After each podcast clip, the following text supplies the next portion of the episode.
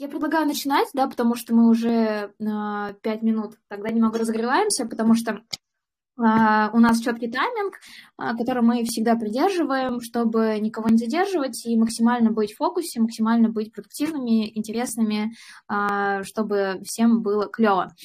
Э, я представлюсь, меня зовут Лиза, я занимаюсь э, работать с партнерами в команде InCode, также развива- занимаюсь развитием бренда InCode, а, и, собственно, ведущий нашего подкаста Encode on Air, а, где мы разговариваем, разговариваем на разные темы, в том числе про CRM-маркетинг, да, и uh, тоже сделал небольшой анонс. Uh, в будущем будем говорить не только про CRM, про удержание клиентов, но и про привлечение. Это тоже такой сегодня эксклюзивный контент uh, в нашем эфире. Сегодня будем говорить про интеграцию, Э, тема довольно интересная, довольно популярная, довольно жгущая, наверное, особенно наши нервные клетки. Да, потому что, несмотря на то, что там я, например, в этой сфере недавно, но как недавно, не так давно, да, у меня небольшой опыт, но э, все вот темы, которые я обсуждала с маркетологами, э, они так или иначе упираются в эту, в интеграцию, да, и э, довольно она такая животрепещущая. Вот. Сегодня мы будем говорить про разные аспекты ее, то есть когда можно обойтись в целом, да, без разработки разработчиков, например, а, когда можно сделать интеграцию проще, быстрее. Да, конечно, довольно сложный вопрос, но постараемся сегодня на эту тему поговорить и разобрать, а, как можно ее упростить. А, также поговорим немного про какие-то жизненные истории, когда ожидали одно, получилось другое, либо наоборот. И в конце нашего эфира дадим топ-5 советов да, для тех, кто только начинает интегрироваться, как, например, там, да, предотвратить какие-то ошибки и в целом, как э, выстроить эту интеграцию, чтобы она прошла максимально безболезненно. А, я предлагаю начать. Э, сегодня с нашими экспертами выступают э, Анастасия. Она является Customer Success директором в компании User Story. А, Яна. Привет. Да, да, поприветствуем. А, Яна, она является проект-директором а, в компании Схема Agency, а также независимым экспертом по email маркетингу. И с нами еще должен быть Костя. Можно приветствовать а Яну здесь. пока что. Всем ага, привет, да. Здесь. Все, вижу, вижу. Да, и третий наш спикер – это Константин Костя, а, цифровые коммуникации. А, он руководит цифровыми коммуникациями как раз в одной из крупнейших бейтинговых компаний. А, не знаю, получится ли сообщить название ее сегодня на эфире, но пока будем так представляться. Да, всем привет.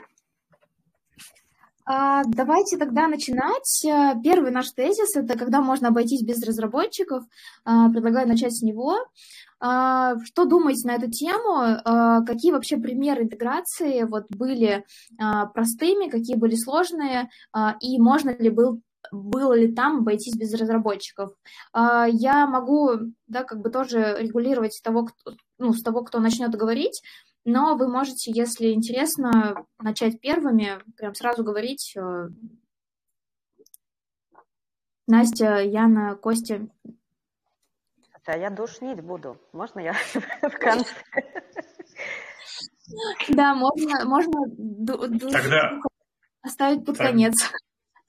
Тогда я начну. Мне кажется, что если интеграция у нас самая простая, и нам нужно просто связать э, наш домен э, с, с отправкой, то это mm-hmm. может сделать сам маркетолог, и это самый ну, базовый уровень, и здесь не требуется разработчика вообще. Ну, то есть, если у вас есть доступ э, к DNS, то mm-hmm. это может сделать, в принципе, любой специалист.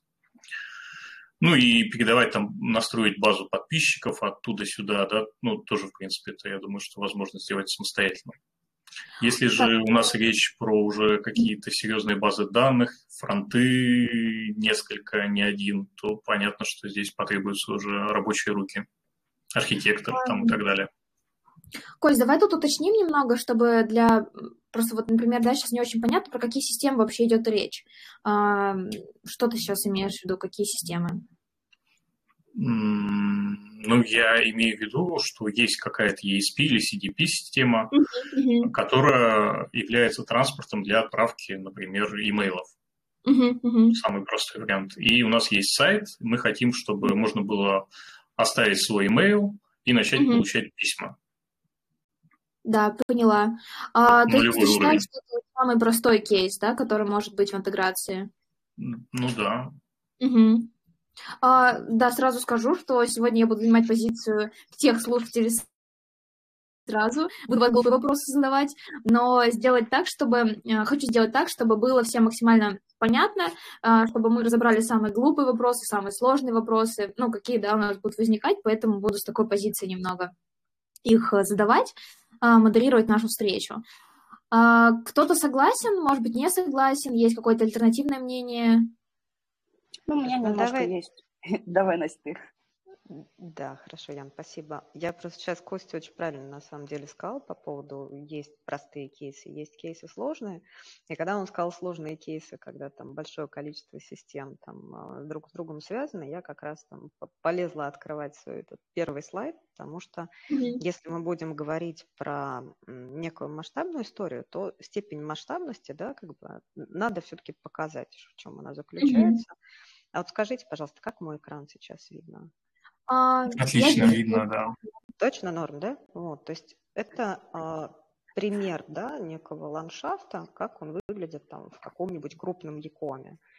То есть, когда есть большое количество систем, да, мы говорим не просто про интеграцию там действительно ESP-шки, там, а, не знаю, с сайтом или с CMS, а когда у нас вот такая куча всяких разных модулей, и они друг с другом, каждая так или иначе дружит, в каждой хранится свой блок информации, они обмениваются друг с другом данными туда и обратно, что очень важно тогда здесь как бы никто маркетолога никогда в DNS там домена не пустит, он там за семью замками, за семью печатями, там, подписями и строгой политикой доступов. То есть и здесь у нас действительно и хостинг-администраторы уже работают, и CTO все это согласовывает, там, забирает и ставит задачи техническим специалистам вносить какие-то изменения, уж тем более делать настройки интеграции.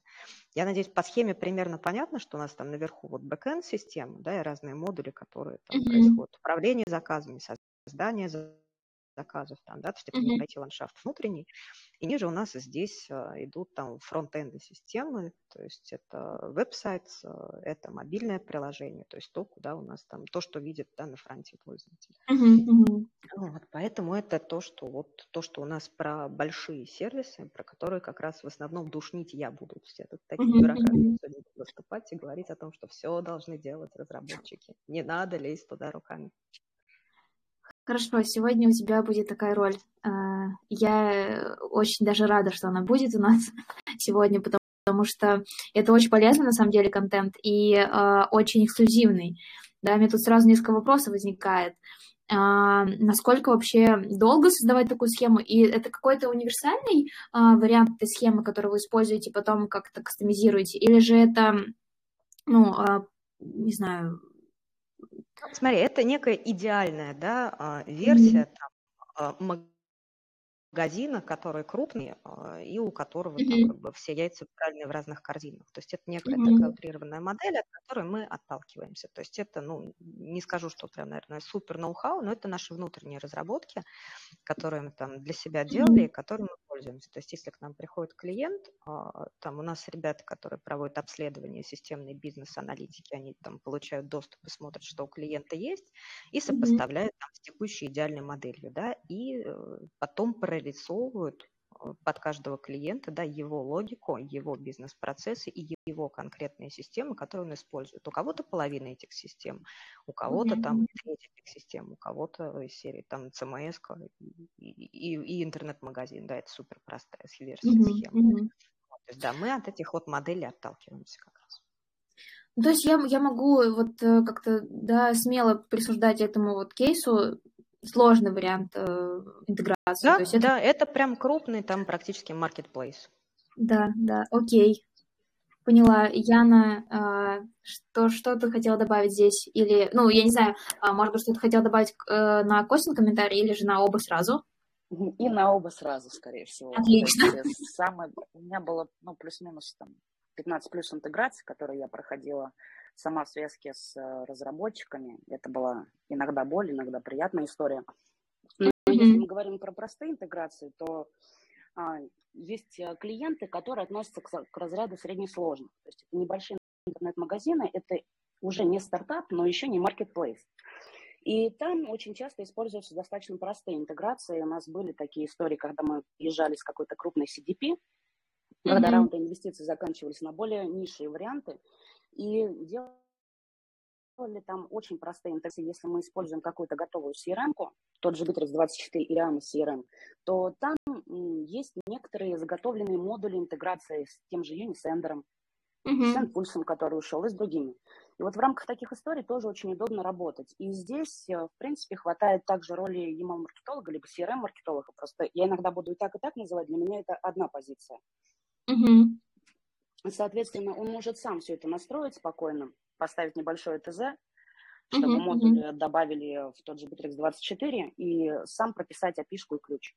Это при условии, mm-hmm. что если нужны простые передачи полей, там из серии имя и e-mail, как только у нас возникает история, что нам нужно передавать что-то еще, там средний чек или количество товаров в корзине, то, то здесь уже подключается, к сожалению, разработчик. И желательно mm-hmm. находить разработчика под конкретную CRM-систему, потому что сталкивались с тем, что брали разработчиков, которые с Bittrex не очень коннектятся, и, и mm-hmm. по срокам у нас очень долго они зовывались. Так. Вот, а второй момент, как бы то, что рассказала Анастасия, да, если мы говорим про такие глобальные идеальные истории, это классно, но я вот тоже пока еще таких не встречала, и когда у клиента там 5-6 софтин, когда мы говорим уже про глобальный CRM-маркетинг, то чаще всего мы сталкивались э, даже в рамках агентства, и я на своей личной практике, что клиент не понимает, где у него что находится, как что передается, то есть они не собирают какой-то бэклог, у них меняются программисты либо разработчики, и из-за этого у нас сроки интеграции увеличиваются. Угу. А, мне кажется, вот мы сейчас тогда немного плавно перетекаем во второй наш тезис, да, как сделать интеграцию проще и быстрее. А, как бы, да, один из вопросов, как, как правило, что обычно тормозит ее, да, то есть э, что вообще заставляет а, делать ее сложной, долгой, а, неприятной. И вот, наверное, да, это вот как раз первый ответ это как раз клиент, да, который не знает вообще, как данные его а, структурированы, как они хранятся и так далее. Я вот здесь, знаете, что хотела уточнить? Я правильно понимаю, что вот здесь, да, немного зашла еще речь про, чтобы пока, да, не переходить на вторую тему, а, про готовые интеграции. Вот меня лично волнует этот вопрос, насколько действительно готовая интеграция э, в целом помогает сократить ее сроки ну, то есть э, интегрироваться быстрее, и насколько она действительно готовая. Вот что под этим подразумевается. Э, кто-то хочет... Да, да, могу сказать. В рамках того же проекта небольшого интернет-магазина нас готовая интеграция с Unisender спасла, потому что они отправляли конкретно по всей базе письма, это было их кредо. То есть переубедить их в том, что нужна хотя бы минимальная сегментация по доп. полям а свойствам клиента – для них была неинтересна. И реализация всей этой интеграции заняла около трех часов. С учетом того, что полтора часа мы пинговали просто разработчика. Ничего себе, вот это вообще круть. А когда мы добавили в другой интернет-магазин этого же клиента доп. поля, то суммарно у нас интеграция заняла 8 часов. Но там был базовый набор из 10 полей, которые нам были нужны и которые были актуальны в рамках э, автоматизации э, Unisender. Угу. То есть все зависит от команды. Угу. Ну, и, наверное, да, правильно Лента уточнила, все-таки от э, набора полей, от количества данных и от сложности данных, которые надо передавать, потому что у нас в основном там кейсы, когда есть очень сложные бизнес-процессы, а, и приходится туда подключать а, аналитика, который там со всеми стейкхолдерами проводит интервью, выясняет по целям, по задачам к системе, как сейчас что происходит, а, что куда вносится вручную, особенно если это офлайн, там, например, и большое количество офлайновых магазинов, точек, где работают и менеджеры, и консультанты, и кассиры, и куча-куча народа. И вот там mm-hmm. уже действительно, как бы, пока ты все это опишешь, пока зафиксируешь частное техническое задание, как это все правильно передать, что с чем должно дружить, и где там должны основные данные храниться, а где вспомогательные, вот там уже точно не пара часов. Ну, это да. там месяцами, наверное, все-таки это будет.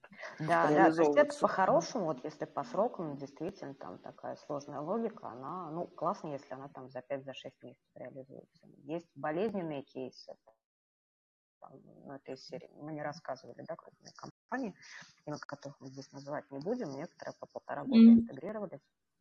И вот это действительно достаточно долго уже. Но это скорее, когда нет Самое... привычки там, интегрироваться с этими системами, поэтому там иногда вот IT-интеграторам э, им проще, потому что они уже много шишек набили и понимают подводный камень. Я бы еще добавил, что зависит от самого продукта, потому что, потому что если у тебя какой-то классический интернет-магазин, то многие системы уже так или иначе заточены, да, то есть есть шаблоны, есть там корзины и так далее. Но mm-hmm. если мы говорим про какой-то нестандартный продукт, например, беттинг, у нас корзины вообще нету. У нас есть mm-hmm. ставки, у нас есть фрибеты. То есть фрибет – это такая сущность, которую а, многие CDP вообще не понимают, что это такое. То есть mm-hmm. она, это сущность, которая обладает некими новыми характеристиками для системы, которые нужно прописывать заново. Mm-hmm. Вот, поэтому сложность, наверное, использования шаблонов как раз этим обусловлено. Какой у вас продукт? нужно ли под него выстраивать какую-то новую систему, или, может быть, эта система как раз заточена на бейтинг, на э, ваш, вашу специфику бизнеса, допустим. Тогда будет, наверное, проще интеграция. А, тут хочется добавить, получается, да, я правильно понимаю, что иногда интеграция даже а, влияет на какую-то доработку продукта, то есть э, каких-то вещей, может быть, действительно нет, да, в сервисе, и нужно это именно доработать, то есть это уже присоединяется именно разработка продукта что тоже как бы увеличивает сроки. Ну, в большинстве случаев э, платформа – это какая-то коробка, которая обладает уже своим базовым функционалом. Mm-hmm. И если, например, вы переходите на эту коробку из э, самописной системы, например, ваши разработчики пилили там под свой бизнес, под свои задачи 10 лет свою систему, то mm-hmm. понятно, что в коробке, которая сделана для масс-маркета, очень многих фичей просто нет в природе. Поэтому mm-hmm. придется искать какой-то компромисс, придумывать, как вообще слепить это. Возможно, придется оставить э, где-то ваш бэк, который будет что-то там рассчитывать и как-то это передавать в какие-то там поля непонятные. Поняла, поняла. На самом деле, спасибо да, за вот мнение, которое а, вы озвучили, и опыт. А, при интеграции сложного кейса, простого кейса, да, и как это происходит. А, предлагаю перейти к следующему тезису, да, как раз вот, который вытекает из первого. Лиза, из прости, первого. Лиза, прости, а можно я здесь вклинюсь, задам последний вопрос, пока отсюда не ушли? Яна и Настя упоминали момент про то, что ну, у клиента нет знания, где там у него что хранится. И у меня такой вопрос. А в идеальном мире кто должен это знание формировать? это технический директор, это продукт, э, кто, кто должен начать хотя бы это. Понятно, понятно, что ну, там, ну, типа, софт, софт понятно. А кто должен, как бы, кто знает э, изначально, где все данные условно там лежат, и кто должен все это писать? Потому что если человек, это условно, который знает, уволится, как Яна сказала, то получается, это знание потеряется. Ну, нет, мне кажется, должна быть культура хранения этих данных, чтобы как раз не было зависимости от одного человека. То есть ну, и все... описание все-таки истории, да, что у нас Конечно. лежит, то есть вот этой базы данных, там, конфлюенсы, его по-хорошему там, ну, разработка должна вести. И от бизнеса, если там будет стейкхолдер, который заинтересован в том числе, чтобы у него мануалы к системам, которой он пользуется, были в порядке, он тоже, собственно, является ответственным лицом за это. Может, конечно, не ручками сам все фиксирует, но точно следит за тем, чтобы это было. Да, извини, Костя, перебила, ты прав, совершенно культура, там, введение, вот эта документация, она должна быть. Спасибо. А, все, ты получил ответ? Чуть-чуть, ага, да, совсем. Да. То есть э, в рамках дирекции по маркетингу все равно должен быть, как Анастасия говорит, человек, который заинтересован. И я думаю, что именно заинтересованность проявлять и активность введения такой документации должна идти от этого отдела, а э, руками все это прописывать должна либо разработка, либо еще какой-то отдельный отдел по архитектуре. То есть мы же говорим, если про огромные компании, там все разбито на дирекции. Если мы говорим про средний там, бизнес или мелкий бизнес, которые также хотят интеграции, пусть не супер глобальные, но какие-то базовые, у них, скорее всего, это будет просто в рамках одного человека. Угу. Слушайте, я а, сейчас вспомнила, извини, э, видела, очень крутое встречала реально, когда я работала на стороне бизнеса, ведение конфлюенса в Джире, прям очень классно. И они каждую там фичу, которую собрались а, реализовывать, а, то есть она прям готовилась в виде некого функционального задания, и оно шло от целей бизнеса, от метрик, которые они будут закрывать, да, вот на уровне прям а, менеджера, который ответственен за это направление, и дальше каждый там из специалистов уносил свою часть в этот документ, то есть прям сверху донизу, начиная от цели, заканчивая как раз какими данными и какой функционал мы внедряем. Они несли, защищали этот документ, подписывали, складывали потом в Confluence – и делали правильные отсылки. То есть у них стратегическая бизнесовая часть там синхронизировалась с общей стратегией компании, там, да, перелинковка была. А техническая реализация, там, она линковалась там с другими техническими документациями. То есть прям вот такая хорошая логическая структура была у документа, и они точно были уверены, ребята, что у них там данные все, например, да, и весь функционал очень четко отвечает стратегии компании, что у них не хранится там абы что, черт где, они максимум, да, а, value из этих данных они извлекают. Угу. Да, на самом деле это прям такая, да, реально иде- идеальный мир, когда вот это все описывается и хранится, и за это есть ответственный человек. А, у нас есть вопрос из зала. А, да, Антон, а, есть возможность говорить. Возможно, случайно было нажато, но, может быть, нет. А, а я могу говорить? Да. Да. Да, всем добрый вечер. Меня зовут Антон, я из агентства FutureBit, CRM-агентство.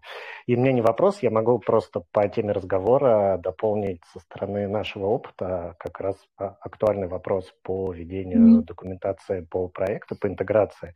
То есть я, если мы действительно рассматриваем не идеальную ситуацию, когда это все ведется на стороне компании крупной, не хватает ресурсов, чтобы это все документировать, поддерживать в актуальном статусе, а смотрим там компании поменьше или компании, у которых не так развит CRM-отдел, то мы по своему mm-hmm. опыту видим, что, что это сейчас а, перекладывается, ну, то есть часто перекладывается на агентство. То есть вот у нас есть несколько проектов, когда мы пришли на задачу починить интеграцию там, с той или иной платформой, а в процессе выясняем, что ничего от нас при первичной интеграции не было задокументировано, восстанавливаем там или делаем с нуля, и дальше у нас получается задача, что мы должны это поддерживать а, до того момента, когда клиент будет готов там полноценно принять это внутрь и вести на своей стороне. И бывает по-разному, есть проекты, когда мы по несколько лет ведем такую документацию, актуализируем и заполняем технические задачи, пока у клиентов не получается а, сформировать на своей стороне там полноценный штат CRM. То есть mm-hmm. такие задачи,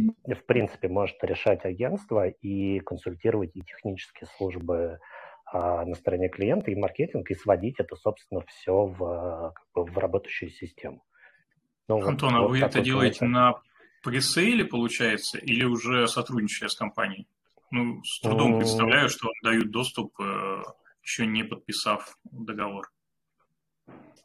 А нет, если подписывают, то, получается, подписывают вслепую, то есть... Э...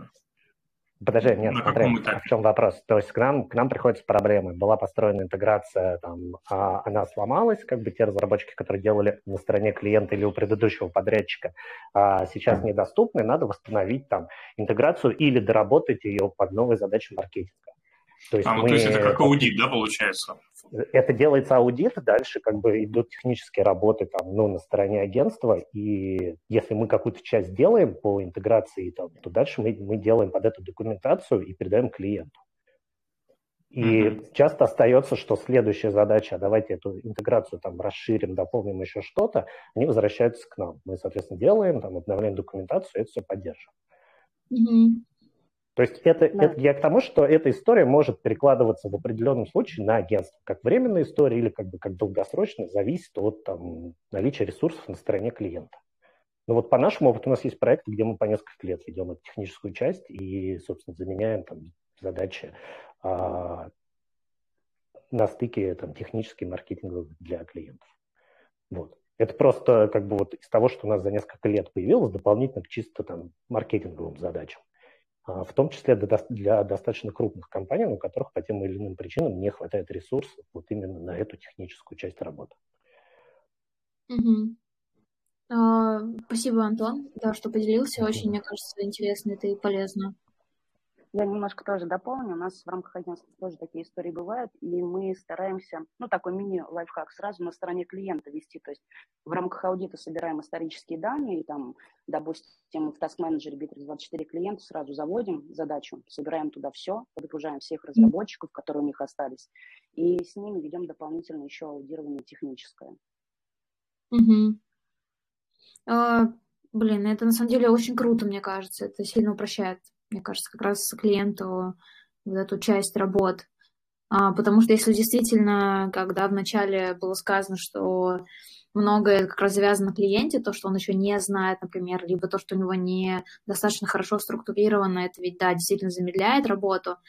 А, мне вот тут хочется как раз уже а, поговорить насчет а, того, что обычно тормозит как раз да, а, нашу интеграцию с разными сервисами. А, и как вообще можно ее ускорить? Ну, то есть, а, что, может быть, нужно, наоборот, убрать, да, либо, наоборот, сделать как-то более эффективным. А, как вы считаете, по вашему опыту, может быть, были какие-то даже кейсы уже с примерами? Ну, залог успеха, наверное, качественная подготовка. У нас вот вторая интеграция пошла гораздо быстрее после того, как провалилась первая. О. Первая интеграция была очень долгая, в итоге мы ее не реализовали, но зато вторая интеграция полетела быстро, потому что у нас уже было все готово. Угу, угу. А вот что э, повлияло на то, что вот первая провалилась? Какой вот там был большой факап? 24 а, февраля мы интегрировались с иностранной компанией, которая просто не смогла, мы не смогли платить э, в долларах. Mm-hmm. Так, ну то есть, получается, здесь не технический момент, а именно вот такой Нет, больше... экономический, чисто экономический, да. Так. А у кого-то вот были прецеденты именно с, технических, с техническими моментами?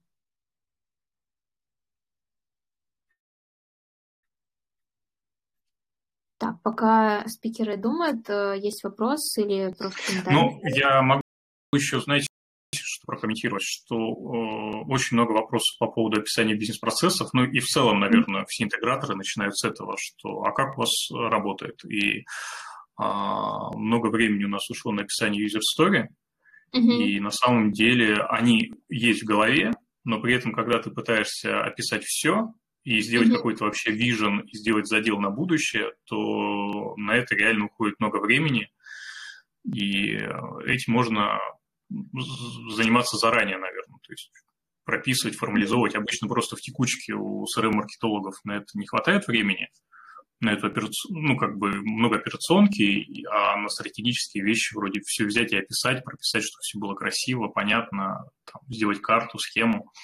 Может быть, не всегда руки доходят, но на самом деле это полезно, и для интеграции без этого, в принципе, не обойтись никак. Mm-hmm. Да, вот. тут классно, это, что ты описываешь по поводу того, что надо описать, это должен делать аналитик. По крайней мере, вот я сейчас точно могу это сказать, потому что, да, когда перешла работать в интегратор, я поняла, как делается интеграция здорового человека. Блин, вот когда работает аналитик, когда нормально пишется техническое задание на интеграцию, и я могу его сейчас пошарить показать, гораздо быстрее проходит процесс, именно вот продуктовый, нормальный, адекватный подход.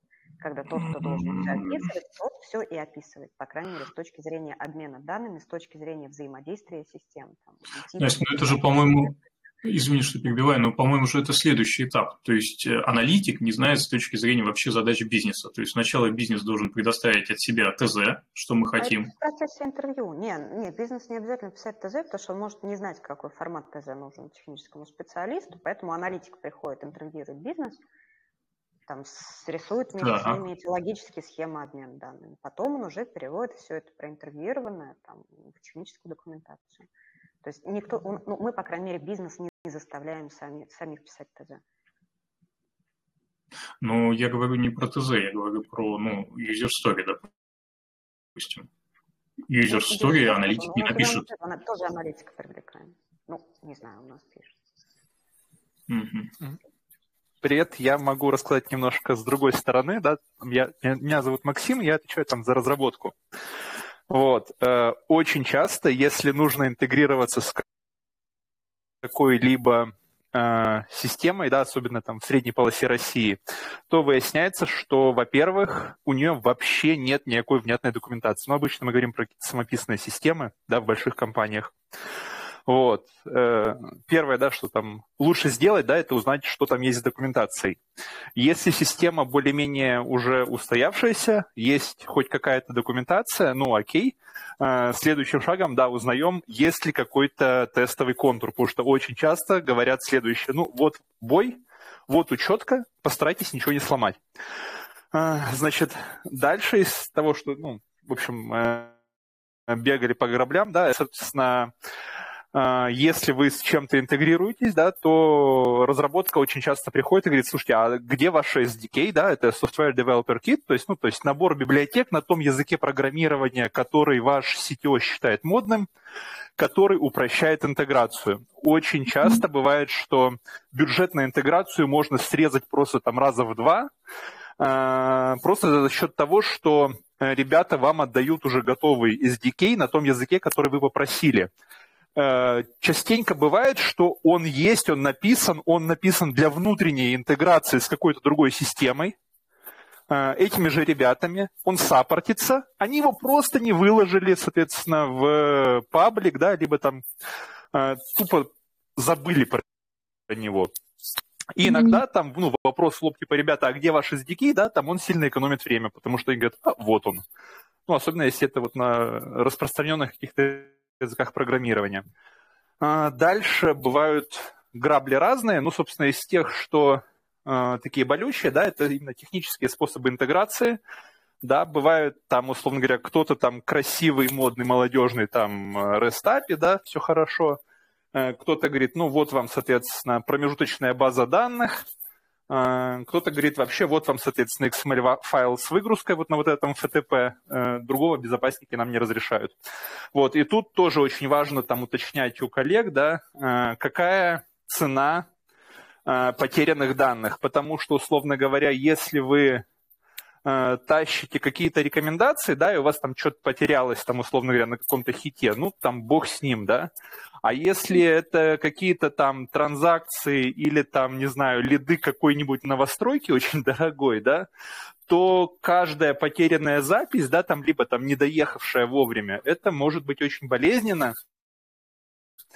И правило разработка, она, ну, не всегда прям сильно готова заморачиваться, да, с доставляемостью данных, обеспечением идемпотентности. Ну, это когда, типа, а, один и тот же запрос приходит два раза, да, такое бывает. Первый раз э, сервер запятисотил, да, мы отправили второй запрос, ну, а потом там удивляемся, почему у нас тут заказы задвоились, да. Вот. Э, такие вещи, конечно же, там вот в идеальном красивом мире они все прописаны, да, там ваш техрук там умеет их готовить, но всегда, да, собственно, нужно уточнять у заказчика, окей, типа, а что будет, если там ваша система полежит, интернет полежит, Роскомнадзор опять что-то там сломает, и там связи не будет час, 10 минут, там сутки. Это тоже там лучше проговаривать, да, ну и как вот план Б там какой-то, как, как можно перелить данные, если, собственно, там вот все вообще плохо.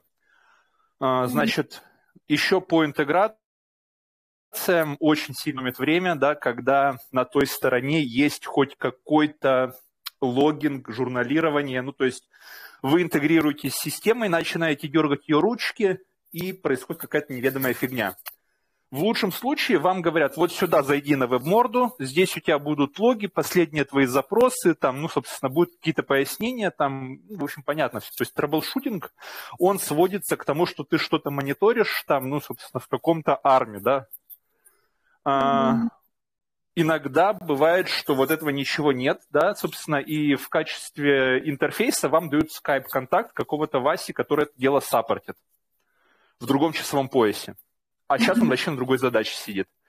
И это тоже больно, соответственно, вы либо тогда должны на своей стороне как-то заморачиваться с этим всем, потому что, ну, рано или поздно придут к вам и спросят, какого фига, да, а у вас должны быть прям, ну, жесткие там и понятное объяснение, типа, ребята, вот смотрите, смотрите, вот начиная с этого момента ваш сервер там лежал, мы к нему не могли подключиться, да, там, соответственно, связь установилась тогда-то, вот, ну, собственно, данные побежали.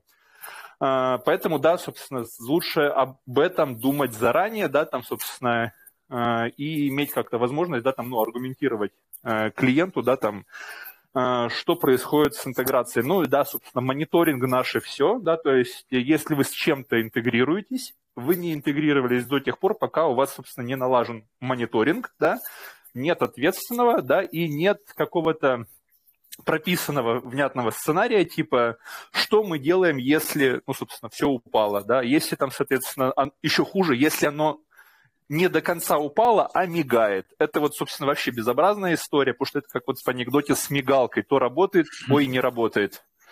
Кстати, вот. согласен. Э. Это, это прямо очень хороший кейс, потому что обычно говорят, ну такого не бывает. Ну как не бывает?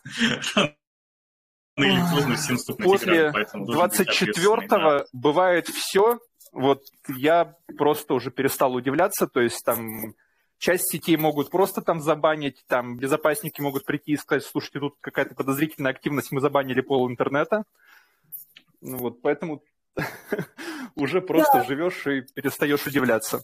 Значит, э, что еще?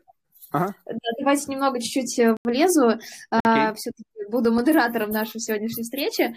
А, мы немного отошли от темы. Я понимаю, что это, наверное, бесконечная тема для обсуждения.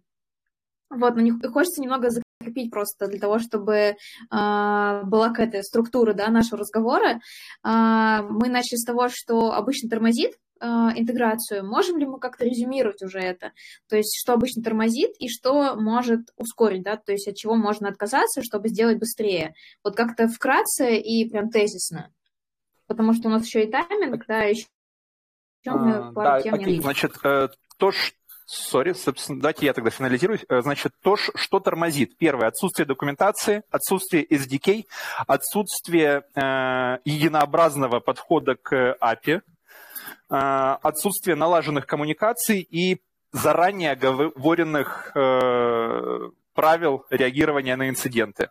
Э, что позволяет ускориться? Наличие песочницы для отладки интеграции, mm-hmm. наличие вменяемого REST API, да, ну, либо любого другого, другого API, соответственно, наличие документации актуальной, собственно, наличие инструментов по траблшутингу. Ну, как-то так, наверное.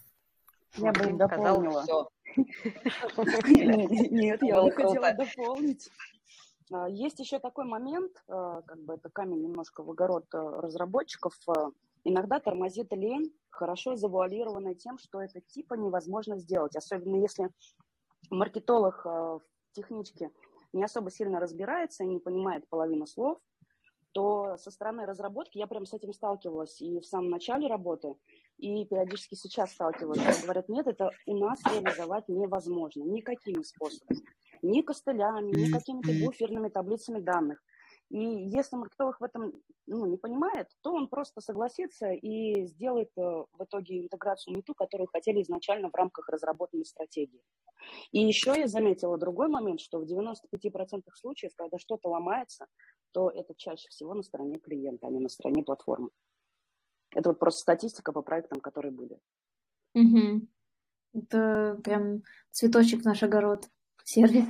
Я сейчас вот, извините, все-таки прокомментирую. Я за позитивное, оптимистичное отношение к миру, к людям в том плане, что, ну, не знаю, мне кажется, в последнюю очередь, наверное, стоит все-таки считать, что кто-то там ленится, вредничает или из принципа что-то не делает. Я думаю, здесь просто нужен переводчик между маркетологом и разработчиком в виде PM или там CPO, который есть техническое образование, который действительно может там э, тем языком, который там понимает, который там приучен разработчик, донести все-таки эту задачу. Поэтому да, Настя. Найти и какой-нибудь, да, какую-нибудь вот компетентную прокладку между этими двумя людьми.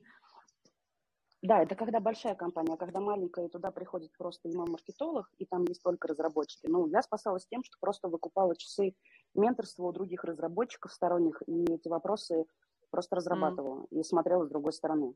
И тогда Нет, уже шла опять к своим и говорила.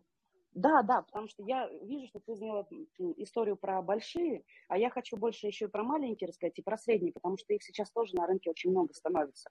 И сложности у них больше, потому что они иногда не могут э, в крупное агентство пойти, то есть у них не хватает бюджетирования на это. Mm-hmm. И они хотят какими-то кусками внедрить э, стратегию, которую разрабатывают.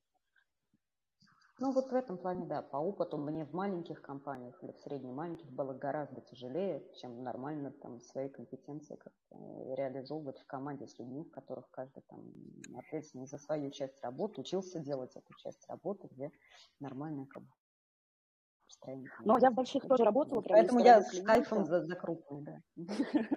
Но я сталкивалась с тем, что в маленьких или в средних мы э, внедряли стратегию, намного быстрее, чем в крупных, потому что в крупных истории очень часто, ну, и опять же, только по своей практике могу э, судить, там больше заточено на процессность и на множество созвонов. И иногда они просто непродуктивны и сжираются месяца на то, что можно сделать там за неделю. И вот из-за этого, да, плюс бывает война отделов, к сожалению, это тоже частая история, и тогда приходится просто ходить всех мирить, и это тоже дополнительное время.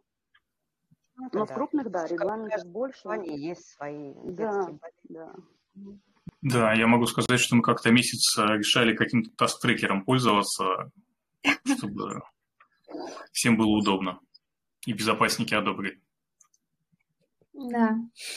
А, на самом деле, вот то, что говорила Яна, я тоже с этим сталкивалась, когда маркетологи берут часы менторства у техов, да, у разработчиков, как раз чтобы понять, а, лучше объяснить какую-то свою задачу, понять то, что есть у разрабов для работы, чтобы как раз вот здесь смечиться как-то. Но обычно, да, это какие-то не очень крупные компании. А, есть еще а, слово из зала. Павел, вам слово. Что-то хотите добавить? Да, всем добрый вечер. Э, меня зовут Паша, я PMM в Альбата, с кем-то из вас мы знакомы. Привет, привет, И... да. хотел пару слов добавить про ускорение и заодно, пользуясь случаем, что тут собрались, так скажем, представители CRM-маркетинга, так скажем, и сервисов, и агентств, задать тоже вопрос такой на обсуждение. В общем, первое про ускорение. На самом деле, вот интересно, кто из вас пользовался такими там ноу-код сервисами, нами или там аналогами – что вы вообще по этому поводу думаете.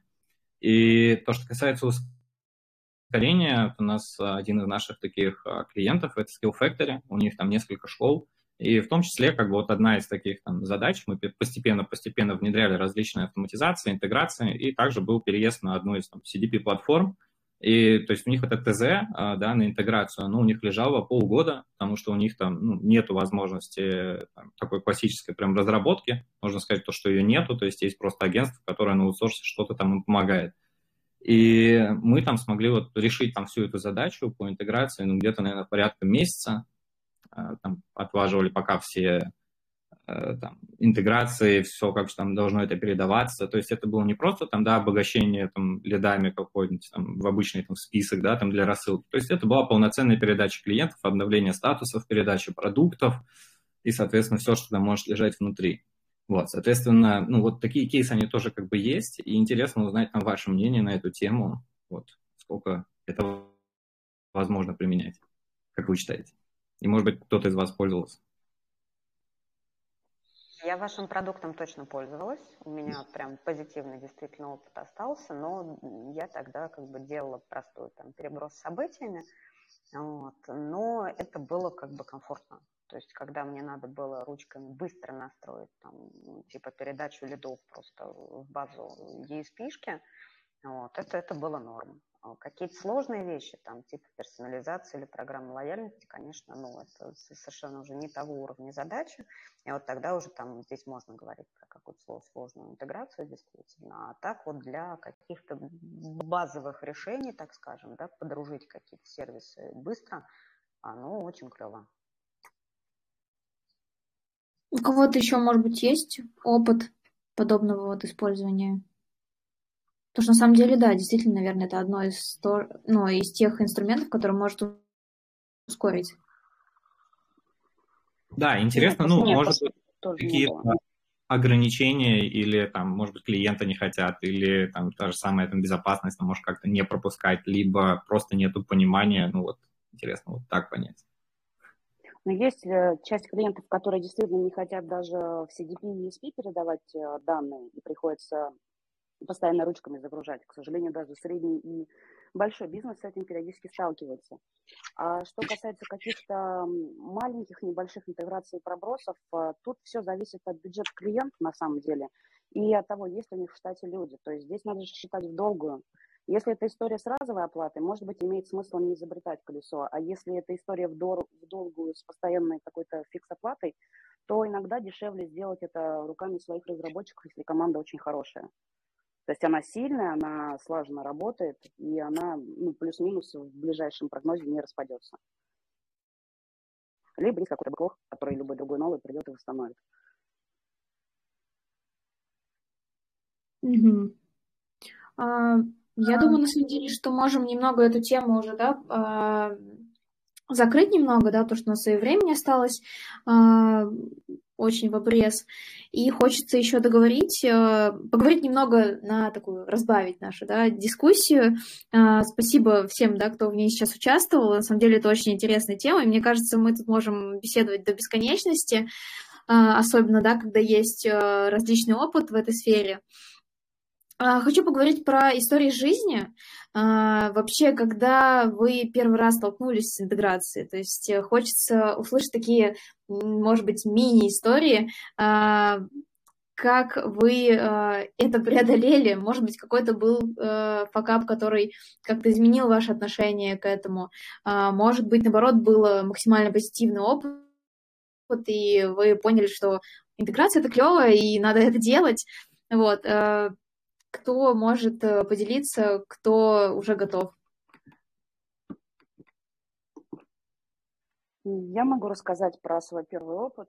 А, я работала в финтехе в 2015 году, и mm-hmm. изначально у меня бэкграунд больше технический, я и сайт разрабатывала, и в эту компанию пришла как администратор сайтов и контент-менеджер. Когда у них mm-hmm. открылась вакансия маркетолога, они меня туда пригласили, так как есть опыт еще и маркетинга.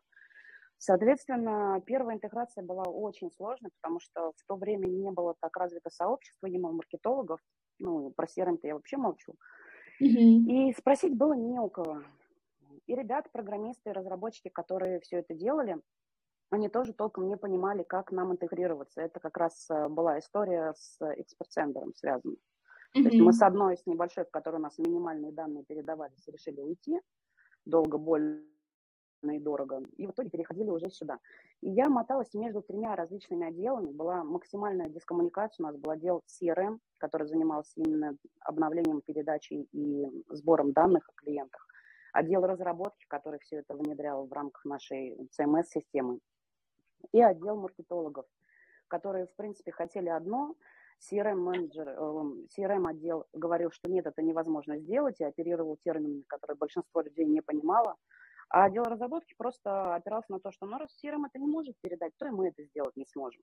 И у нас была достаточно да, долгая интеграция, но мы все-таки это пре преодолели, и в итоге получилась очень классная история. И в тот момент я поняла, что все-таки, когда мы внедряем интеграцию, нам, нам надо на что-то опираться, то есть нужен фундамент. И параллельно как раз с описанием всех э, механик взаимодействия я как раз рисовала первую свою стратегию. Угу. Я просто поняла, что через такой вот э, опыт, пусть он будет, ну, плюс-минус и негативный, нейтральный, и позитивный, но просто если это не бояться, делать э, много раз, то в конце концов все-таки что-то да получится. Первый блин, как интеграция, чаще всего комом. Ну, то есть, получается, видишь, как это тебя не остановило, а наоборот, э, да, сподвигло на какие-то новые, там, да, может быть, механики, а, упрощение, оптимизация вот этого процесса, то есть, наоборот, как-то даже, может быть, вдохновило. Меня это сподвигло изучать больше техническую сторону, чтобы плюс-минус на одном языке разговаривать э, с разработкой и с CRM-отделом. Потому mm-hmm. что пока там нет э, коммуникации, мы не можем просто двигаться дальше, что-то внедрять. Ну, это да, это, мне кажется, из серии не вдохновение, а скорее не несмотря, а, а вопреки. Ну, да. Ну, надо уже все-таки сделать. Ну, не, не, может, не может же так больше продолжаться. У меня на самом деле как бы истории жизни, их ну, не так много, то есть для меня интеграция, они ничто же такое, наверное, прям эпохальное выразить ну и я не скажу, что слишком много дел. То есть техническое задание там какое-то базовое, да, из серии, там, какие данные, для чего, куда мне надо передать, написать, это не проблема. Там, когда я в первый раз столкнулась с интеграцией, это был немножко токсичный момент, когда я работала в очень крупной компании, прям вот страшно крупной компании, которая был цел, там, свой эти отдел, и не один, и там целая толпа аналитиков. А, но при этом в течение трех лет я вручную выгружала себе базы в ESP. Просто каждое утро в течение часа я сидела, ждала, пока они у меня выгрузятся из Data Warehouse, потом вручную заносила их там в ESP-шку. А, когда я пришла к CTO и сказала, слушай, ну, через полтора года, я говорю, я что-то уже это, мы бы могли сделать и персонализацию, там, много всякой разной классной штуки, если бы мы просто э, сделали интеграцию. Он сказал, Настя, ты знаешь, э, сделать интеграцию мне гораздо дешевле нанять трех таких Настя, которые просто сидели бы каждый день, каждую свою базу. Я такая э, думаю, ну ладно, понятно. не скажу, что это не было обидно. Вот. Но после этого, когда я там в итоге э, меня перевели на отправку push-нотификации, когда я увидела, что все собирается в Firebase, я, блин, чуть не расплакалась просто от счастья. вот. Ну, конечно, потом я расплакалась от горя, потому что меня заставили персонализацию делать руками, отправить отправлять по 90 пушей в день, якобы. Но это уже другая история. Вот. Ну, конечно, в общем, невозможно жить, когда у тебя ничего нормально не настроено. Это как бы, ну, невозможно реализовать все стратегии, чтобы получить качественный рост, так скажем. Вот. А сейчас просто понимаешь, что не надо это делать руками. Вот. Если тем более работать там, не маленькая компания, а в компании, есть как бы хорошая такая многоуровневая бизнес-логика, здесь как бы, ну, ставь ТЗ, пиши бизнес-требования. И, кстати, Костя, по поводу user story, просто я как человек, который работает в компании User Story, я уже, знаешь, я так привыкла, что здесь делается все. Вот, на самом деле ты прав, как бы у нас проектировщик пишет User Story, а аналитик все-таки готовит документацию. Такие мои истории.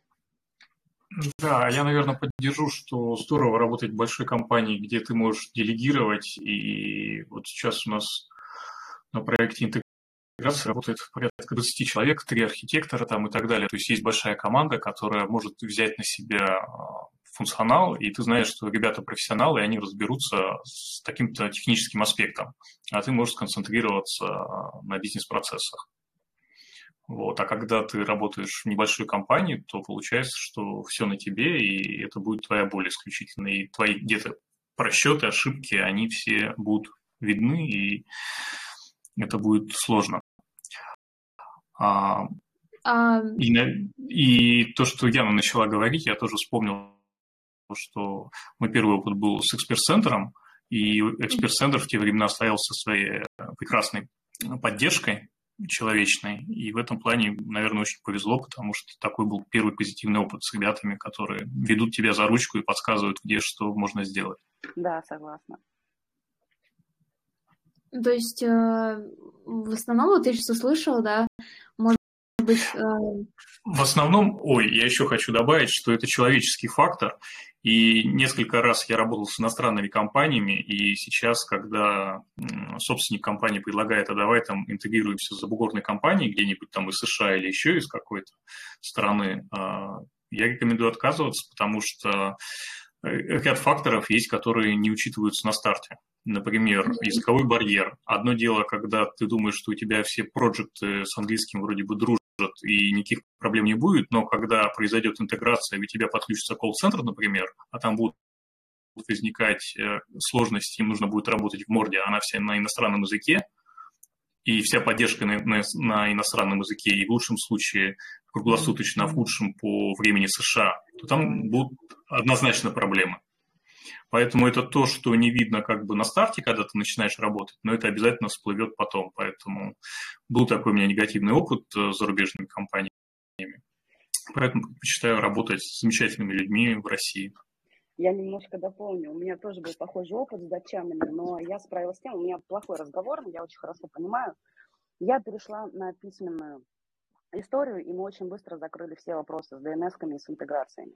То есть вот когда мы созванивались, да, прям было очень тяжело и сложно, тем более, что у них часть э, разрабов были из Индии, и там прям было совсем больно. Mm. То есть это такой некий лайфхак даже. Там да, сложность еще... Там, сложность еще в том, что если у тебя есть специфика в бизнесе, и ты не супер разговариваешь по-английски, то бывает очень сложно вообще донести свою мысль. Вы просто не понимаете друг друга. То есть тут по-русски бы сложно объяснить человеку, да, что конкретно имеется в виду в продукте. Ну, то есть я говорю про беттинг, да, когда там есть у нас фрибеты, которые начисляются по промокоду, там какая-то сложная механика идет, и ее реально по-русски непосвященному человеку сложно понять. А другое дело понять это в переводе, и там могут быть сложности на уровне понятийного аппарата просто. Второй костыль – это рисовать. Отлично. Да, а, хорошая идея. А, коллеги, смотрите, у нас время подошло а, к 8 часам. Вот, я еще хотела бы попросить задержаться немного, да, там 5-10 минут, чтобы подвести как раз итоги нашего диалога, монолога вообще, вот, в общем общения. А, и вот как раз а, дать такие топ-5 советов как раз для тех, кто только начинает интегрироваться, либо уже начал, но еще может, да, там условно как-то оптимизировать свою интеграцию. Вот, есть ли время у вас, как вы готовы ли продолжить? Да, конечно. Да. А, у меня есть базовый совет, наверное, попробовать изначально до интеграции сесть и просчитать все свои операции, потому что система, к которой вы будете подключаться, с которой вы, наверное, будете работать, э, может тарифицироваться, например, по действиям. А действия это могут быть в том числе, например, ваши отправки. Не только ваша база, от которой вы отталкиваетесь, а в том числе э, ваши отправки, а их может быть э, достаточно много, да, то есть частота, интенсивность рассылок высокая. Поэтому нужно посчитать полностью всю, все цифры, uh-huh. и прикинуть, во сколько это вам может обойтись, потому что приходил ко мне парень на собеседование, он подключал Mind бокс, вот, и уволился mm-hmm. через месяц после того, как все полетело, потому что ценник оказался значительно выше, чем компания рассчитывала. То есть mm-hmm. бюджет э, оказался неправильно посчитан просто. Вот, поэтому через месяц ему пришлось уйти из компании. Бывают такие истории. А как вообще это правильно просчитать? Вот, ну, э, не знаю, есть ли какой-то э, тоже план действий вот здесь? Потому ну, что мы считать истори- исторические цифры пиковые, mm-hmm. желательно за год, наверное, видеть, и прикидывать, э, на что вы хотите. Вы же, наверное, делаете интеграцию для того, чтобы увеличить свои объемы. Mm-hmm. Поэтому это тоже нужно закладывать не только как было раньше, а как вы хотите, чтобы это было. Mm-hmm. Потому что вот а как вообще вы, вы считаете, а, дайте как раз эту тему сейчас закрепить а, по поводу именно бюджета, да, и а, расчетов по тому, сколько есть сейчас и сколько мы будем платить дальше. А, вообще в целом есть какое-то ограничение или рамки обычно по интеграциям а, по бюджету? Ну, то есть, нет. может быть... Нет, рамок нет. Смотри, я сейчас могу Понятно. Э, тоже обезличила чуть-чуть, но из серии я убрала цены, чтобы это не совсем сильно пугало. А, я просто хочу показать в часах, как это выглядит. Мы, например, для клиентов э, такие оценки делаем. Mm-hmm. То есть мы сразу готовим, какие модули мы будем подключать а, и что эти модули будут делать. Здесь считаем, то есть у нас часы работы всех специалистов, да, то есть это и аналитик, mm-hmm. там, дизайнер, если надо на что-нибудь на интерфейсе отрисовать, в зависимости от того, что мы подключаем, там, фронтенд, вот, мобильный, если там, мы это внедряем и на вебе, и в мобильном приложении, бэкэндер, а, тестировщик обязательно а, и менеджер проекта. И вот у нас как раз идет там перечень всяких штук, которые там по, по хотелкам да, а, компании надо внедрить. То есть вот у нас рекомендации всякие, в том числе кастомные, и у нас идет вот подсчет часов. Самый большой, вот по дизайну 27 часов. Это именно отрисовку того, чтобы эти рекомендательные блоки красиво смотрелись в интерфейсе. Вот, вот интеграция по программной лояльности, то есть там еще много часов там уходит как раз на бэкэнд с обменом данных и на тестирование, чтобы у нас все хорошо работало, ничего не легло, и все качественная интеграция отрабатывала. И вот по совокупности часов оно выходит примерно 550 часов на интеграцию. Теперь О. считайте, там, допустим, в среднем, ну, усредним всех, да, допустим, 3000 mm-hmm. час специалист стоит. Вот, пожалуйста, цена на интеграцию. Это еще не самое дорогое. То есть это получается такой средний, да, чек по часам? Ну, это прям вот средненький-средненький такой, да. Mm-hmm. То есть это интеграция там CDP, там с 1 DNS, с Retail CRM, то есть ну, не, не с одной, скажем так, да, mm-hmm. а с несколькими системами. Вот. Но это не маленький клиент, вот, mm-hmm. это хороший такой прям крепкий яком, mm-hmm. у которого, соответственно, там он понимает, что у него окупаемость с этого будет. То есть считает роль и понимает, mm-hmm. нужна она такая или, или, или лучше чем-нибудь попроще обойтись. Mm-hmm. Ну, вот как ну, Спасибо тебе большое. Вообще, мне кажется, очень ценная инфор- информация. Сегодня просто эксклюзив за эксклюзивом. Я рада, у меня еще есть. А, так, мы немного поговорили про бюджет. А, какой можете дать второй совет? Вот после того, как уже просчитали и представили, какие затраты нас ожидают. А, что еще нужно учесть? Давай я сейчас прям коротенько тогда расскажу, что у нас происходит дальше. Mm-hmm. Да, и показаю то, что хотела показать. То есть у нас, когда бюджет рассчитан, соответственно, согласован вся эта история, делаем мы ее не делаем, а потом mm-hmm. у нас как раз приходит аналитик, который э, интервьюирует бизнес и рисует там, вот такие схемы. То есть вот эта схема а, там именно логическая по обмену данными. То есть это то, что заполняется прямо при стейкхолдер, при каждом, mm-hmm. который рассказывает, что у него хранится там в каждой системе и что куда, соответственно, надо отправлять. То есть у нас вот визуализация на уровне того, что мы понимали, что у нас все не противоречиво, и когда вот с этой схемой все соглашаются, то есть каждый mm-hmm. участник процесса уже потом пишется техническое задание. То есть, вот, например, я обезличила так на 30 30 листов, например, да, описание как раз вот такой оценки, по-моему, это и было сделано, а, того, что куда будет передаваться, какие системы участвуют, соответственно, даем верхний уровня, а, технические характеристики, исторические данные клиента по полям, mm-hmm синий трактор едет к нам. И дальше описание, если заказы, а, какие условия, какие ограничения, кому что отображается, какие требования. Вот в этом документе, когда вы тоже подготовились, согласовали, после этого уже идет переход к непосредственно практической реализации. Вот, как-то так.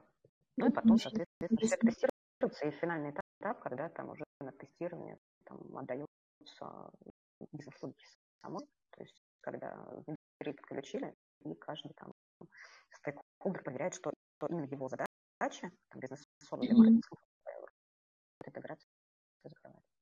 Вот, поэтому, то есть, и это, и это про хранение истории, и про непротиворечивость, про понимание четкое, да, что мы делаем, зачем мы это делаем, и как, как оно работает. То есть вот результат успешного mm-hmm. выполнения, логики, вот это вот все. Так, то есть можем резюмировать, что вот очень важно как раз четко прописать ТЗ со всеми э, проговоренными да, а, ответственностями, кто что отвечает, и вот как раз нарисовать еще схему, а, в том числе, потому что визуализация, мне кажется, тоже очень важна здесь для понимания. Ну, схемы мы начинаем, да, мы с самого верхнего уровня начинаем углублять, потому что если мы дадим ТЗ почитать кому-нибудь, не знаю, какому-нибудь маркетологу, mm-hmm. да, предположим, или там менеджеру или администратору какой-нибудь DNS, он здесь запутается и не поймет. Ну, то есть он не увидит ошибку. Начинаем с верхнего уровня схем, которые ну, легко охватить взглядом и логически посмотреть, да, все ли соответствует или, или что-то там не туда показывает. Потом это переводим в текст многостраничный уже, который дается разработчикам. Вот. А это я с точки зрения оглавления просто хотела показать, потому что mm-hmm. точки оглавления нету, зато оно есть здесь. То есть, да, что содержит в себе, ну, это более mm-hmm. Я бы добавил еще, что, наверное, после того, как есть этот ТЗ, было бы логично сделать какой-то уже проект а, в, в каком-либо, не знаю, тестрейке или еще что-то, то есть назначить ответственных, кто будет каждую задачу выполнять, потому что обычно все эти задачи, они состоят из нескольких ответственных, то есть кто-то делает это, кто-то делает это, и тут уже необходимо проставить сроки, чтобы у нас общий проект не вылился за дедлайн. Да, да, ну, как раз канбанчик у нас. Ну, это, наверное, уже следующий этап, да. А вот подскажите, наверное, да, тут хочу много затронуть малый бизнес. А, у них те же самые этапы? Или можно как-то упростить и какой-то пропустить? Или же, а, наоборот, их будет больше, потому что, опять же, один человек может отвечать за все? Ну, я могу да, мне сказать, кажется, что этапы... этап можно пропустить один. То есть можно Какой? нарисовать, э, нарисовать общую стратегию, не customer journey, а именно стратегию. И в рамках этой стратегии сразу начинать писать ТЗ. То есть такой опыт был, и получается ТЗ не в 30, там 40 страниц, а в 50-70. Ну, это прям вот на моей практике, что было. Но при этом мы пропускаем историю про разработку дополнительных э, каких-то цепочек логических. И уже вместе с разработкой мы все это внедряли, экспериментировали. Я заводила тестовые сегменты по отслеживанию багов. И мы тестировали на своих каких-то историях, если это глобальные автоматизированные цепочки. Для транзакционных, да, мы всегда делали отдельную историю по стратегии с прописанным, какие данные куда будут передаваться и в какой момент какие условия должны срабатывать. Мгм. То, То есть есть вот... там ничего не пропускается, просто уменьшается количество часов на внедрение, и, в принципе, все. Мгм. Там данных не Мгм. Столько, и не столько стек э, платформ. Мгм. Поняла, поняла. А, так, хорошо, давайте тогда еще пару пунктов, я думаю, мы тут доделаем. Я, у меня, кстати, вот есть предположение, а, так как я человек не связан с интеграциями, я правильно понимаю, что вот после того, как мы назначили ответственных уже, да, и начинаем работу, здесь важно какие-то вот э, как раз сделать отрезки, а, типа как некого MVP, да, где мы можем проверить, насколько все правильно идет. Или я ошибаюсь? Какой следующий этап после этого? После утверждения ответственных и после уже а, утверждения ТЗ, да, которое мы, в котором мы начинаем работу. Я предполагаю, что мы настраиваем костяк, то есть любая интеграция, она состоит из базового элемента, из фундамента, и остальных Мгм. переростков, которые то- тоже важны, важны. То есть мы сначала настраиваем основную передачу данных, проверяем Мгм. ее, и дальше уже начинаем подключать другие, смотреть, как это в совокупности работает. Таким образом мы видим, где у нас э, есть баг, который надо сразу поправить, потому что если мы начнем э, сразу все интегрировать в моменте, то потом очень сложно будет отследить, э, где что-то сломалось. А Если мы говорим про агентскую историю, то чаще всего мы внедряем сначала базовую интеграцию, а потом уже подключаем истории с брошенными корзинами, брошенными сессиями, либо наоборот. То есть параллельно все вместе мы делаем. Потому что когда ломается фид, то мы можем потерять э, и пропустить те баги, которые есть в базовой интеграции. Мгм. Как бы не думать, что надо копать там, а на самом деле просто надо поправить фид, или изменились какие-то условия по передаче и обработке эфира на стороне платформы. Такое тоже бывает. Или у нас там, допустим, ссылка стали длиннее, а у нас было изначально заложено там 500 сил, а ссылка стала 700. Естественно, эта информация уже не прогрузится. Мгм. Поняла, поняла, да. Да, согласна, что нужно идти этапу. А, вот мне понравилось, как э, Костя сказал про то, что должен быть язык один, да. Давайте, наверное, на этом финализируем наш э, сегодняшний разговор, да, вот последним каким-то советом, потому что язык это было не самое очевидное, да, как мне кажется, но достаточно важный, да, чтобы была как раз эта человечность, чтобы сохранялся а, такой уровень понимания, да, всего, что мы делаем и как друг друга понимаем. А, и вот здесь э, хочется каких-то, может быть, житейского такого послесловия, а, вот такой некий совет, именно вот который не связан как-то именно с проработкой человечное. Ну, я думаю, самое человечное, и чтобы все точно друг друга понимали, стоит написать техническое задание. Это прям вот лучший вариант для всеобщего понимания. Мгм. Мгм. А второй житейский совет – не стройте завышенных ожиданий по срокам реализации и не будьте уверены, что вы ее один настроили интеграцию, и больше не будете ничего там делать, что она никогда не сломается. Лучше Мгм. подстраховаться. Мгм. Ребята, вопрос есть. А, сори. Да нет, я так мне в голову не, не приходит ничего. Я согласен с девушками, да. Так, вопрос. Так, вопрос. Вопрос дамам, Максиму, Косте и всем. А что по-хорошему, в чем по-хорошему технически должен быть подкован маркетолог? Маркетолог, там, не знаю, SQL, понимаешь, уметь писать запросы. Что еще нужно уметь, чтобы качественно там писать ТЗ, а, понимать, ну, вот это, чтобы понимать, когда разработчики ленятся там, или обманывают тебя, еще что-то. Какой вот стек, не знаю, технической подкованности должен быть, чтобы нормально общаться с разработчиками, там, с аналитиками и прочим? Самый ну, простой... по техническим... Окей, давай ты. Хорошо, потом у тебя будет, да, сложнее. У меня самый простой э, пример, это то, что надо развивать логику, там, решать дополнительные логические задачи, если в этом не очень хорошо разбираешься, чтобы можно было строить правильные стратегии. И вот эти блок-схемы, которые нужны для разговоров с техническими специалистами, чтобы вы были как раз на одной волне, потому что не все можно описать словами, а на схеме все это понятно. И смотреть за трендами, технологиями, пытаться в них немножко разбираться хотя бы верхнеуровнево. Ну, плюс менторство.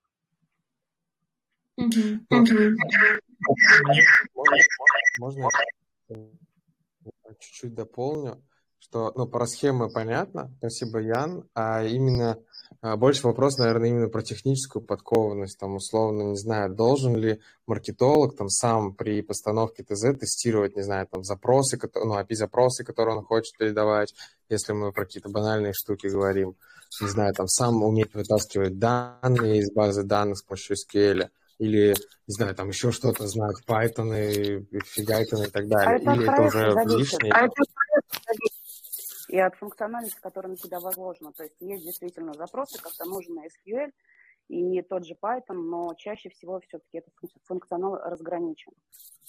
Ну, если вот по верхам совсем, то, значит, самый главный навык – это умение дожимать вопросы. То есть э, значительная часть технических проблем э, маркетологом может быть срезана за счет того, что он все свои вопросы нумерует сквозняком.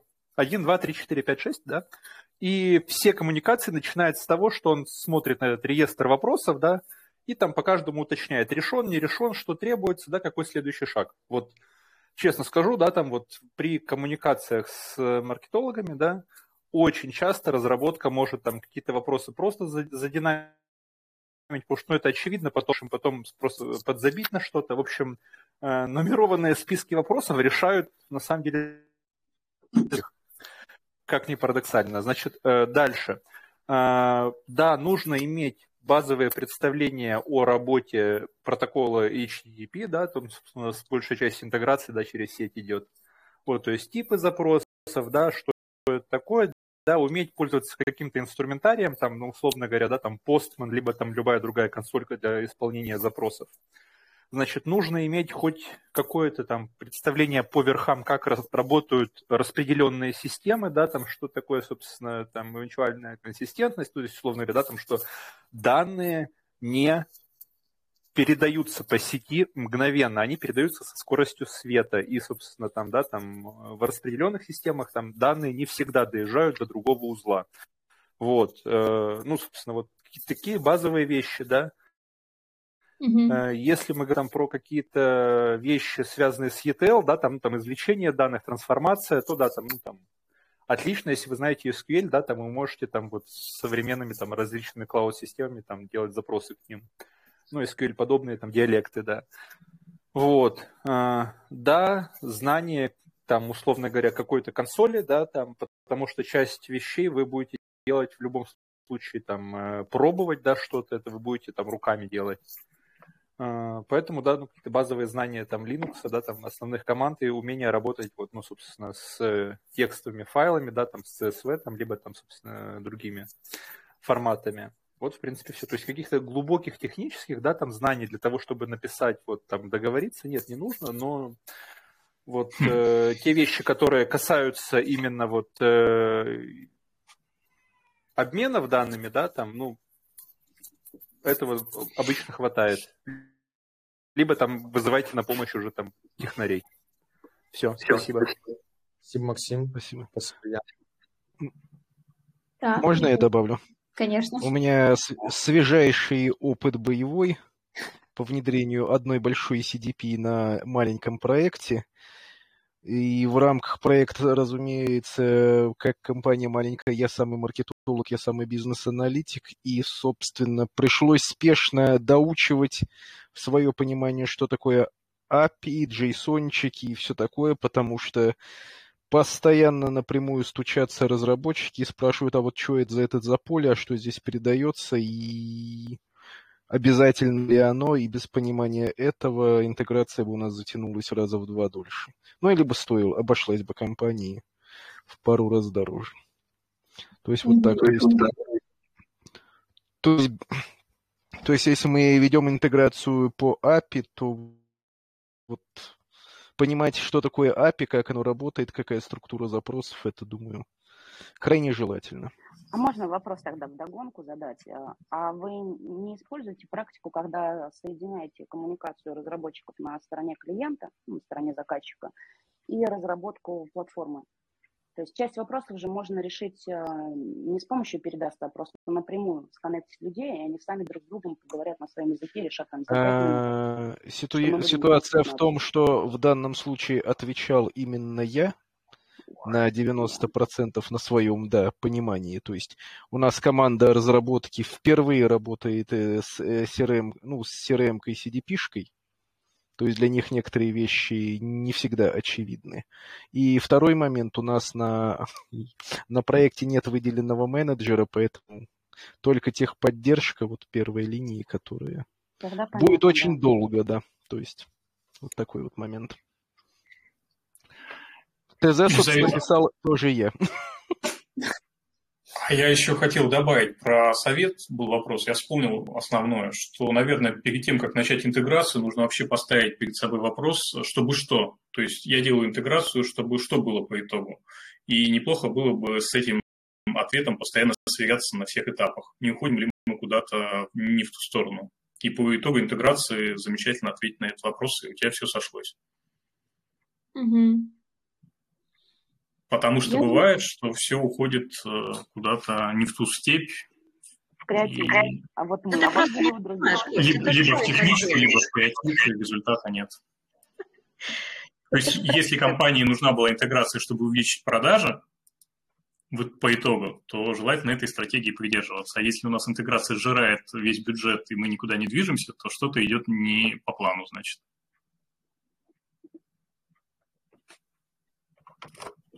Спасибо, Значит, Да. А, я думаю, что на этом можем финализировать наш сегодняшний эфир. А, ну, конечно, бы не хотелось останавливаться, но это было просто космос. Мне было самой очень интересно, хотя я не занимаюсь этим, да, я надеюсь, что вам, участникам нашим, слушателям, самим спикерам тоже было интересно. А, но тайминг, да, поэтому мы э, на этом сегодня закончим. Вот, чтобы у нас еще, да, осталось как раз э, какие-то новые мысли, может быть, появятся новые инсайты и так далее э, для новых эфиров, да, мы выходим каждый четверг, каждые две недели, вот, э, поэтому спасибо всем, спасибо спикерам, что приняли участие, что подготовились. Настя, спасибо тебе за эту инсайдерскую информацию, за эксклюзивный контент. Если у вас есть какие-то пожелания к улучшению наших эфиров, просто какой-то фидбэк, да, который вы хотите дать, я открыта, мы будем улучшать, применять. Спасибо вам большое. Всем хорошего вечера.